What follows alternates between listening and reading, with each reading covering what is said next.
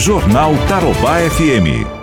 Nosso novo contato com o Luciano Neves. Luciano, agora você fala sobre a BR-163 aqui na nossa região, com mais 8 quilômetros de pista duplicada a partir desta semana, hein, Luciano?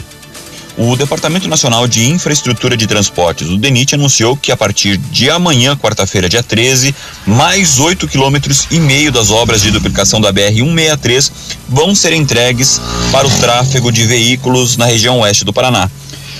Esse trecho da BR-163 fica localizado entre os municípios de Quatro Pontes e Toledo e faz parte da obra de duplicação de 38 quilômetros e 900 metros. Desse total, 19 quilômetros já haviam sido entregues. O valor, então, investido nessa obra é do governo federal e ultrapassa a 30, é, 306 milhões de reais.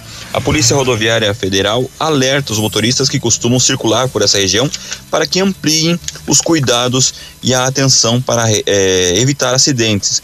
Esse trecho ainda vai passar por algumas obras complementares, mas já está todo sinalizado e o fluxo vai se dar através das duas faixas em cada sentido da circulação.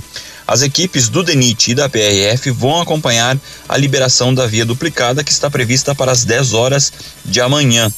A rodovia 163 é um dos principais eixos logísticos para o escoamento de produtos dos estados do Paraná e Mato Grosso do Sul, permitindo então acesso aos portos de Paranaguá no litoral paranaense e também de Itajaí, em Santa Catarina. Jornal Tarobá FM.